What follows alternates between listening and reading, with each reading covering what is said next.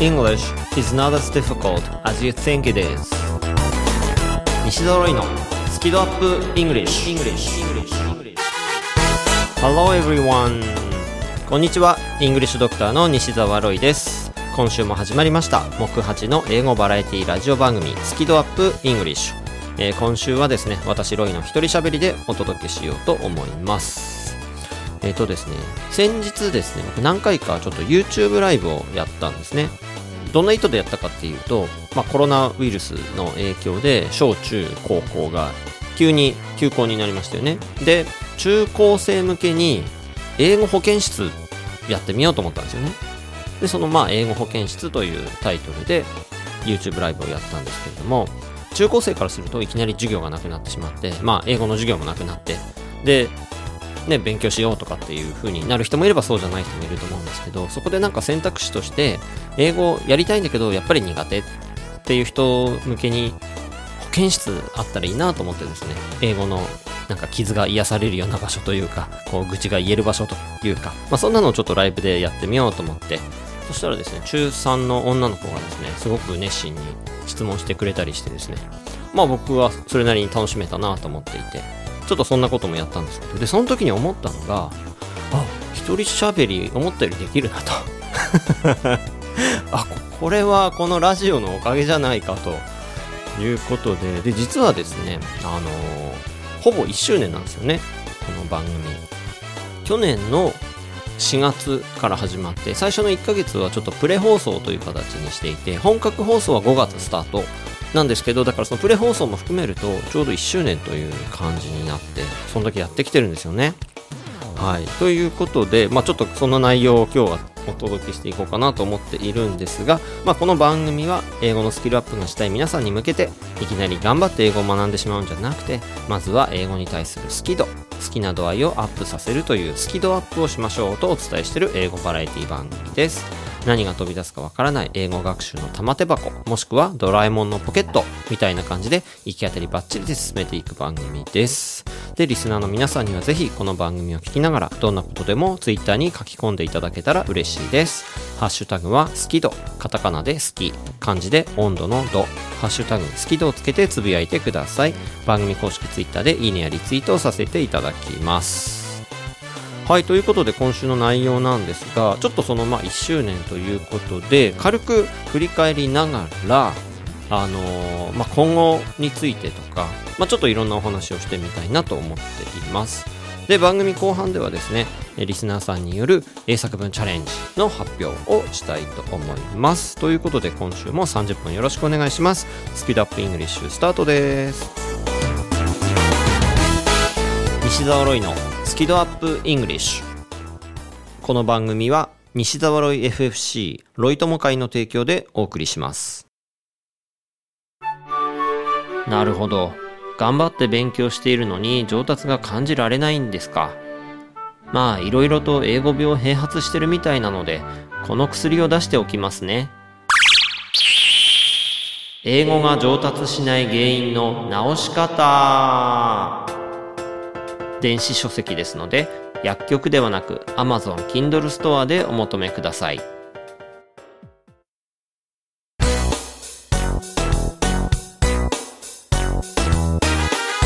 西揃いのスキドアップイングリッシュ。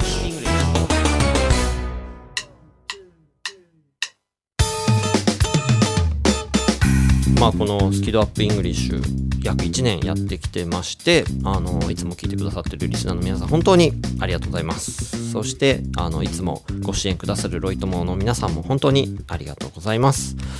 でですね、あの、プロデューサーの方から、あの、ちょっと1年振り返ってって言われたんですけど、なんかこうあんまり喋ることないなと思ってですね、まあ、そんなに考えがあるわけではないというかまああの別に初めてやってる番組なわけでもないので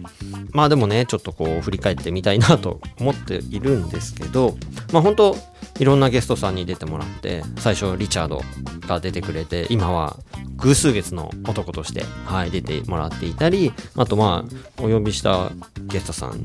ジェス・ゲリティ、えー、ニュージーランド出身のタレントさんとか、えー、ジャニカ・サースウェックさん、NHK の基礎英語とかで出ていた方ですね。はい。とか、あとは、えー、デイビッド・テイン先生。もう大ベストセラーのカリスマの先生とか、あとは小川直樹さん。イギリス英語のもう発音のプロであり、ダジャレを来ていただきましたね。はい。あとは、高田ジョナさん。英語でサッカー教室をやってるというジョナさんにも来てもらったり、あとはちょっと危険なゲストで丸山久美子さん。はい。あの、マルコ・イングリッシュの使い手にも来てもらって、あの時は英作文チャレンジ大会とかやりましたね。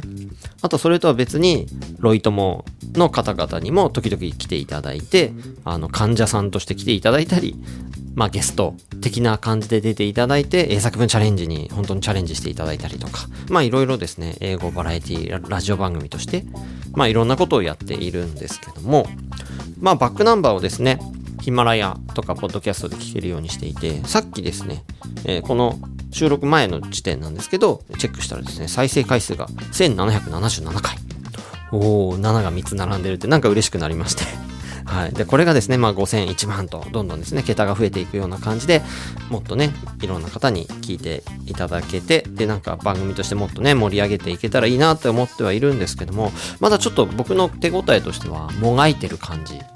みたいなのがありまして、こう、まあいろんなことをやりつつ、なんかこれだっていう感じで、あの、もっとブレイクできたらなというふうに思ってます。でも、その英作文チャレンジとか、やっぱこの放送のことをね、楽しみに毎週待っててくださってる方がいるってことは本当にありがたいことです。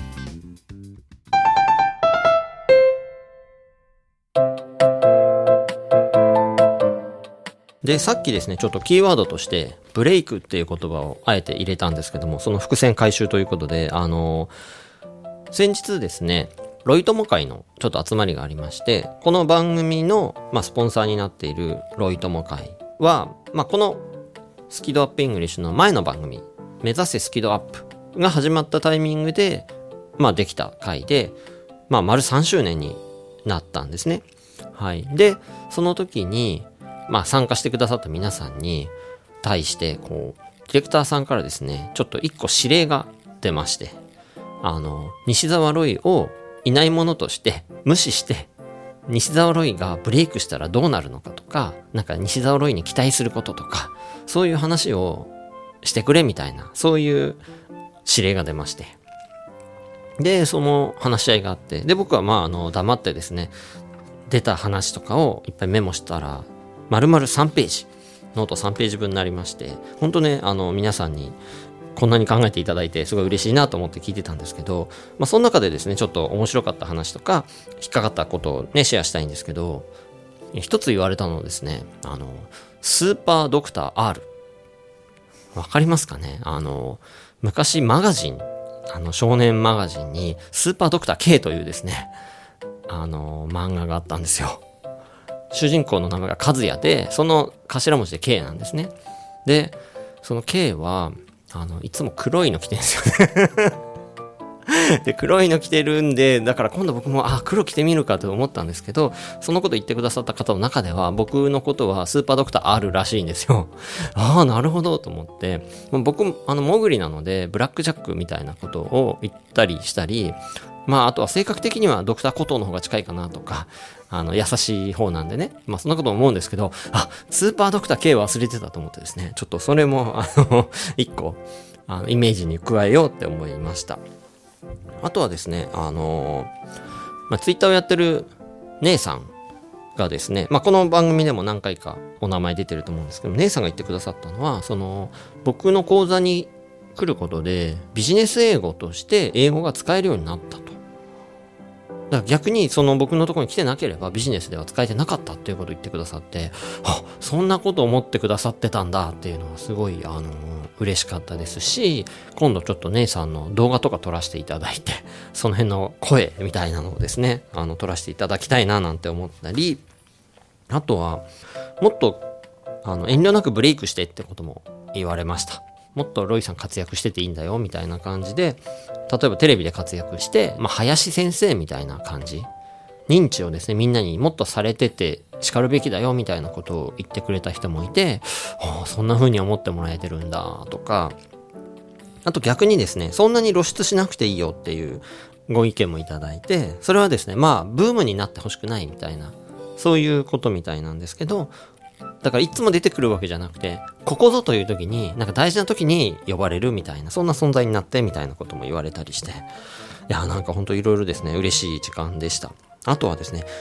エゴイア病が流行語大賞になったらいいなとか、そんなお話も出て、ああ、それいいなってすごい思いましたね。あとは、NHK のチコちゃんに叱られる。あれに出れないかなみたいな話が出てきて、僕それすごい出たいと思ってですね、今ネタをいっぱい考えてます。なんか、チコちゃんので取り上げられるような、そこで専門家として呼ばれるようなネタがないかなとか、はい、そんなことも考えたりしています。で、もう一つちょっと指摘されたのが、僕の思いが若い人にあんまり伝わってないよねっていうことなんですよね。まあメディア的なこともあるのかもしれないんですけど、僕がその TikTok とかやってないし、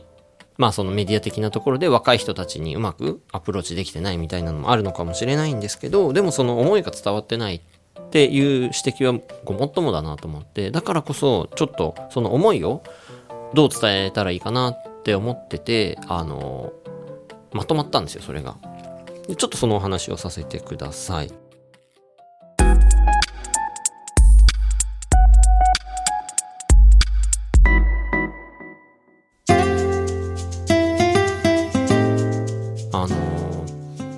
大英語病っていうのが僕の中ですごい明確になったんです。もともとですね、そのディレクターさんから、なんか日本人の三大英語疾病とか、なんか7大英語病みたいなのないのっていうふうにずっと言われてたんですけど、僕の中で、まあ大体この辺っていうのはあっても、ちょっとうまく、これっていう感じでまとまってなかったんですけど、それがですね、西澤ロイの治したい5大英語病っていうのが明確になりました。えそのちょっと5個を発表させていただきますと、1つ目が、エゴイア病。まあ、エゴイア病はこの番組でも何回も出てきてますけど、まあ、英語への苦手意識があって、だからこそ英語を避けちゃったりとか、やる気が出なかったりして、挫折の原因になっちゃう。で、日本人の2人に1人、もうエゴイア病なので、まあ本当に治さなきゃいけない英語病ですね。で、2つ目が、うのみ。暗記病ですね。で、これはその、英語を暗記科目だと思ってしまって、で、まあ、英語をそうやって習っちゃうんですよね。もともと先生に質問しても、英語はそういうもんだから覚えなさいとか言われたりして、で、暗記だらけになってしまう。で、暗記が癖になってしまって、もう英単語見たら、あ、覚えなきゃ。みたいな感じで暗記暗記になってしまって、で、結果ですね、覚えられなかったり、覚えることができてもうまく使えなかったり。で、その前にもう暗記が嫌で英語嫌いになってしまって、先ほどの英語嫌病を発症してしまう。みたいな感じで。で、この、やっぱ、うのみがですね、すごい大きな英語病で、これ本当に直したいなと思います。で、三つ目が、I can't 症候群。はい。私、英語できません。っていうふうにもう否定する人ばっかりなんですよね。この否定をなんとかしないと、本当いけないなと思います。で、日本人はもっともっと英語を堂々と使うべきだし、あの、実力結構あるので、本当にですね、どんどん使ってほしいなと、そうしないともったいないなと思ってます。で、四つ目が、英語コミュ障。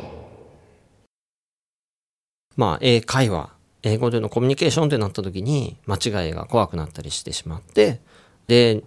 コミュニケーション自体を避けてしまうとか、言葉に詰まって喋れなくなってしまうとか、恥ずかしがってしまうとか、まあ結局そこのコミュニケーションに問題が起こってしまって、うまく、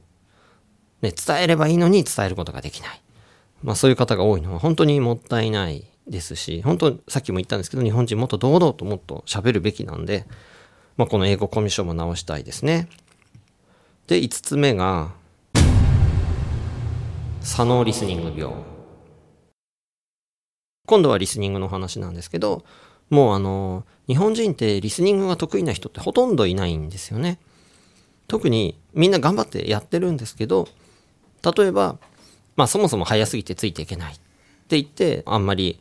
うまく上達できない人もいますし、で、すごい頑張った結果、例えば TOEIC のリスニングはある程度聞けるようになった。ってなっても生の英語になるとわかんない。もうそういう人がいっぱいいるんですよね。で、その原因は左脳リスニング病というふうに僕はもう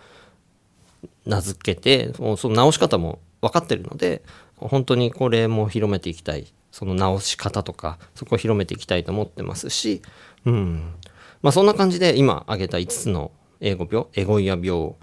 ウノミアイキャント症候群英語コミュ障左脳リスニング病。もうこれ大部分の日本人がもうかかってる英語病なんですけどこれが僕が治したい5大英語病だなというふうにすごいはっきりしたんですね。うん、なのでこの治療法みたいなものをしっかり開発してっていうのもあるしもうすでに治せるいろんな薬みたいなのもあるのでそれを広めていったりとかそこをねもっともっとやっていかなきゃだしそのこういう英語病に皆さんかかってますよってことをやっぱしっかり伝えてその問題の大きさというかまそれのせいでうまくいかないんだよっていうことをもっともっとあの伝えていかなきゃいけないなと思いました。えー、なんで、まあ、この5つの英語病に絞り込めたかっていうと、まあ、これは僕の意思の問題なのかなんだろうな。こううまくじゃあ3つどれにするとかじゃあ7つにするのかとかなんかこう基本的に結構決断力のない人間なんですよね。でも直感的にこうだって思ったらすごい進めるみたいなところがあってだからその一般的な病気の例えば生活習慣病だったら3大って言ったらなんかあるじゃないですか世の中的に。でそれみたいな感じで英語でもやったらいいっていうのは分かっていてもでも3つにしたらいいのか5個にしたらいいのか7つにしたらいいのかみたいな。そこでなんか僕の中でなんか腑に落ちるものがなかったんですよね今まで。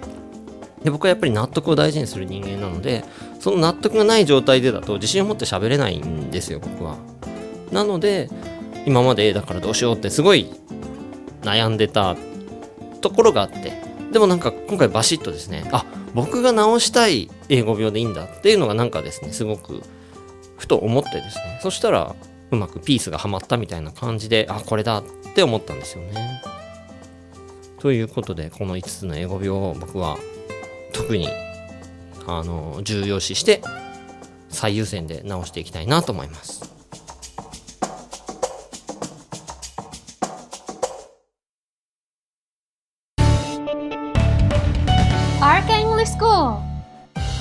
Guys, it's me Richard. どうもどうもリチャード川口です。ちょっとちょっとちょっと宣伝タイム。最強の英会話スクールがお茶の水にあるって知ってる？講師は全員バイリンガル。発音をはじめとした技術をピンポイントで教えてくれてラウンジでの英会話無料なんだって。なんだってって俺がやってる学校だけど。詳細は rkenglish.com で。rkenglish www.com. See you all there. English is not as difficult as you think it is. 英語はあなたが思うほど難しくはありません。西ドロイのスキドアップ English リスナーさんによる英作文チャレンジ発表毎週やっています英作文チャレンジのコーナーの、えー、リスナーさんによるご回答を発表するコーナーなんですけれども、今週はですね、ちょっと新しいまた企画ということで、リアル英作文チャレンジをやってきました、この間。僕あの、柏の NHK カルチャーさんで月に1回講座をやらせていただいてるんですけれども、2月の講座の中で、リアル英作文チャレンジをそこに来ていただいた方々にやっていただいた音声がありますので、それをお聞きいただきたいと思います。どうぞ。英作文チャレンジ at NHK Culture in 柏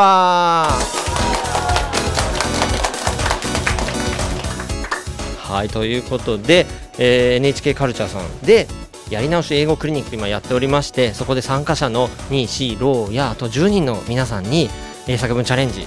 はいちょっとやっていただいております。じゃあ最初お名前とそれから英語のこの答えをちょっと大きめの声でお願いします。小笠原です。よろしくお願いします。Three years ago, I left my smartphone in the taxi. I was very upset then but the taxi driver noticed my phone and took it to the police station. A few days later, I could get it back. I was very happy. 皆さん拍手素晴らしいですね。まず、three years ago、3年前。I left my smartphone in the taxi. タクシーの中にスマホを忘れましたと。で、I was very upset then. ちょっとこう、upset どう言えばいいですかね。ドキドキした。動揺した。なるほど、なるほど。But the taxi driver, えータクシーの運転手が noticed my phone 気づいてくれて and took it to the police station 警察に持ってってくれたんですね。そして、a few days later 数日後 I could get it back ちゃんと元に戻ってきましたね。I was happy でしたっけ？はい。ということで嬉しかったと。ありがとうございます。どうですか？すごい短いんですいけど。やいいんです。短くていいんですよ。はい。じゃあまたお名前とでちょっと大きめの声ではい、はい。お願いします。と内田です。Stew went bad because I didn't put the pot in the refrigerator. はいありがとうございます。ステューシシチューですね。Went bad 腐っちゃったと。で because なぜなら I didn't put the pot その鍋を in the refrigerator 冷蔵庫に入れなかったからという失敗をしてしまったと。はい。ありがとうございます。皆さん拍手。もう一人発表ぜひお願いします。お願いします。えー足立と申します。I ordered a cup of cappuccino at a fancy restaurant when young and found it was delivered with a brown stick, which I, not, I was not sure of how, what it is and bit it. I ordered a cup, cup of, of cappuccino, cappuccino at a fancy coffee restaurant and I found it was delivered with a brown stick. ブラウンスティック brown stick, 茶色のなんか棒がついてた so と which I was not sure of what it, i- it was, なんだかよくわからなくて。はい。And bit it. I bit it だからバイトの過去形 bit かじってしまったと。そうです。シナモンのスティックを。噛んじゃった。はい。How was it? How, how did you feel? A bit delicious. ちょっと美味しかったとはい失敗体験ありがとうございますはいということで皆さんどうもありがとうございました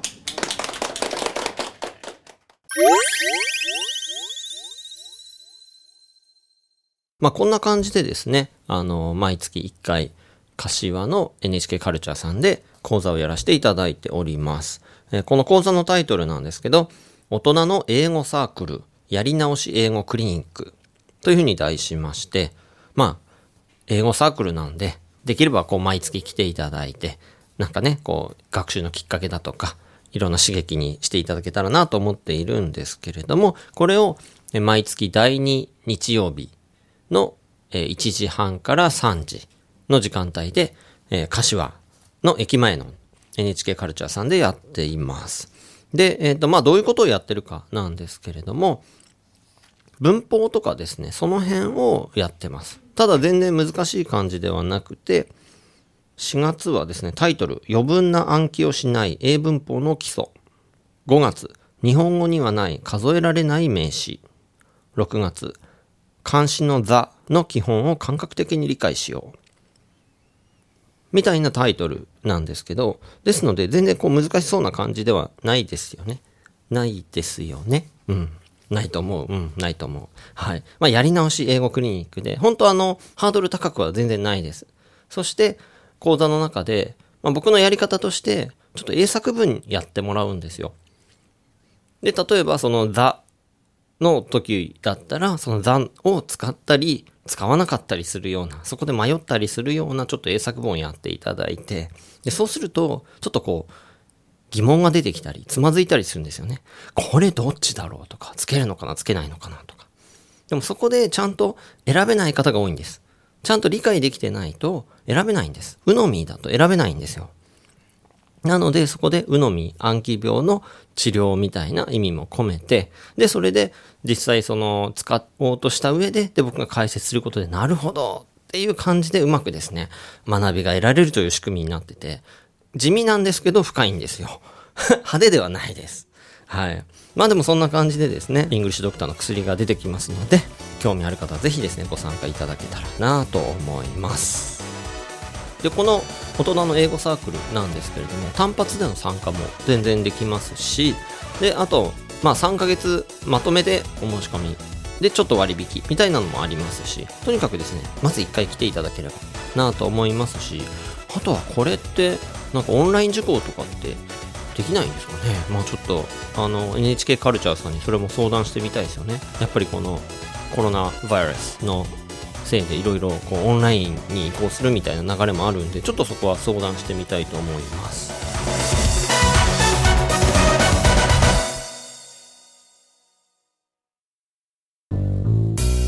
英語が話せないのは知っている単語を使いこなせていないだけ。だから1日15分の動画レッスンでエゴイヤ病直訳スピーキング病英語コミュ障が治ります。苦手意識が強い人でも2ヶ月以内に英語ができる人に返信。それが頑張らない英会話レッスンです。5時間分の無料レッスン動画をプレゼント中。詳しくは西澤ロイの公式ホームページをご覧ください。あなたはもう英語が話せるんです。話せるんです。話せるんです。話せるんです。西澤ロイのスキドアップイングリッシュ。この番組は西澤ロイ FFC ロイ友会の提供でお送りしました。